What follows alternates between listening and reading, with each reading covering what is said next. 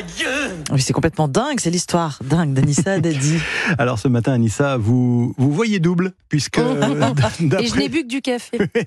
il y aurait deux tours Eiffel euh, à Paris, Oui. et vous voulez nous parler d'un homme qui aurait pu alimenter votre chronique dingue tous les matins. Oui, le postulat de départ, ce sont ces deux tours Eiffel qui Ouais. sont bien là, hein, Lyonnais. ouais, Même si vous vous regardez la tour Eiffel, vous en verrez deux Mm. en ce moment.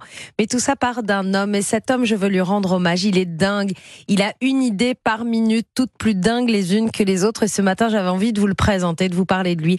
Il s'appelle Philippe Mindron. Certains le connaissent parce qu'il est le fondateur du Festival de Poupées, un festival dingue avec une programmation géniale tous les étés à Saint-Malo-du-Bois en Vendée. D'ailleurs, cette année, le festival aura lieu du 30 juin au 21 juillet avec encore une programmation incroyable. Ben Harper, Big Flo et Oli, Louise Attaque, Orelsan, Pierre Demar. Oh. Mais Philippe Mindron est aussi l'homme qui a créé les meules bleues. Vous avez entendu parler de ça Une réunion Les de meules plusieurs... Ah bah oui, bien sûr. Toutes les mobilettes, les mobilettes bleues. J'en ai eu une, moi. Euh, Voilà, une 103 SP certainement, Non, une non, Peugeot, mobilette non, bleue, non, une mobilette bleue. Ouais, ouais. Ok.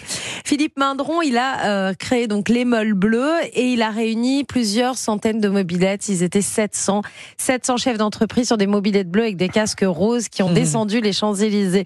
Philippe Mindron, c'est aussi, en plus du festival de poupées, en plus des molles bleues, le créateur du championnat du monde du, cheval à deux pattes. C'est un Ah. championnat sérieux, complètement déjanté de dressage et de saut d'obstacle où les participants chevauchent un bâton.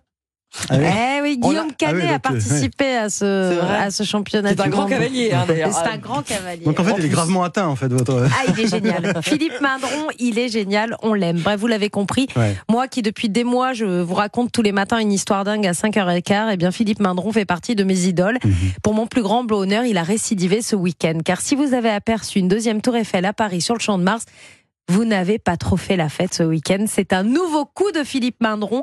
Le Vendéen a planté dans la nuit de vendredi à samedi sa tour Eiffel Mmh. à lui. À l'échelle 1 dixième, elle fait donc 32 mètres de haut. Elle pèse 23 tonnes. Cette petite tour Eiffel est baptisée Eiffela. Et en plus de ça, elle était accompagnée d'une plaque en forme de faire-part. Avis de naissance. Je m'appelle Eiffela. Je suis né le samedi 1er avril Forcément, 2023. Forcément, Philippe Mindron. À 5h25, je mesure 32 mètres, je pèse 23 tonnes. Ma maman est folle de joie. Et vous pouvez la voir jusqu'au 10 avril devant sa maman, la Tour Eiffel de Mm. Gustave Eiffel. Philippe Mindron le dit, il aime apporter de la légèreté, de l'humour dans nos vies. Et à chaque fois, je crois qu'on peut le dire, c'est réussi. Qu'on la trouve laide, qu'on la trouve belle, y a pas de Paris